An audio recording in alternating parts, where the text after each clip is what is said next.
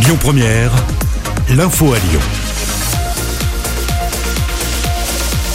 Bonsoir à tous. Dans l'actualité ce vendredi, le Rhône se reconfine dès ce soir minuit.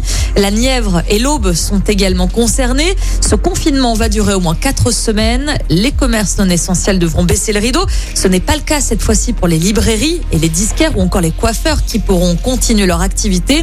Les lieux de culte resteront ouverts. Concernant les déplacements, ils seront limités à 10 km autour du domicile. En journée, vous devrez vous munir d'un justificatif de domicile. En revanche, durant les heures de couvre-feu de 19h à 6h. Il faudra présenter une attestation dérogatoire pour les déplacements professionnels ou encore pour les motifs impérieux. Les écoles et les collèges restent ouverts, mais les protocoles sanitaires seront renforcés. Les lycées, quant à eux, devront mettre en place des demi-jauges.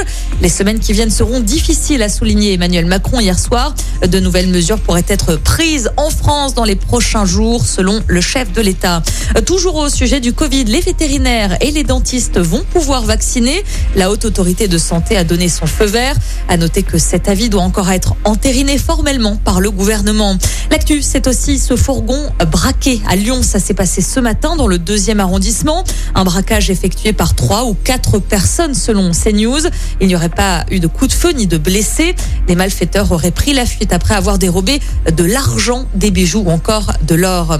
La journée européenne d'action pour le logement se déroulera demain dans une vingtaine de pays européens, dont la France. À cette occasion, une manifestation est organisée à Lyon avec un rassemblement prévu à 14h demain à Sans Souci. Lola est militante pour le droit au logement. Écoutez.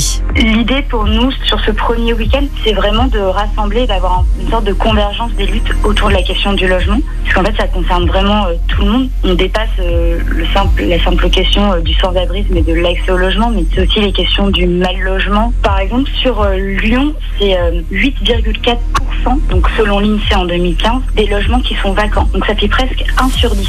Alors qu'il y a 9000 personnes qui sont en demande de logement via la maison de veille sociale. Et donc, pour être plus précis sur ces revendications, un logement abordable, stable et décent pour tout le monde, l'arrêt des expulsions, que ce soit locatives et des squats, l'arrêt de la répression et l'application réelle de la loi Dalo, qui est donc la loi du droit au logement opposable. Vous retrouvez toutes les informations sur notre site internet lyonpremière.fr. Toujours pas de métro B en soirée au mois d'avril, en cause des travaux d'automatisation. Le dernier départ de Charpennes se fera à 21h15. Celui de Gardoulin aura lieu à 21h25. Des bus relais seront mis en place toutes les 15 minutes. On passe au basket. L'Asvel a perdu avec les honneurs contre le Real Madrid en Euroleague. Les Villeurbanais se sont inclinés 71 à 74 hier soir à l'Astrobal. Avec cette défaite, l'Asvel ne peut plus accéder au quart de finale de cette compétition. On termine avec du rugby. C'est un match décisif pour le 15 de France. Les Bleus affrontent l'Écosse ce soir pour gagner le tournoi des Six Nations. Pour soulever le trophée, les Bleus doivent inscrire 4 essais et gagner avec 21 points d'écart.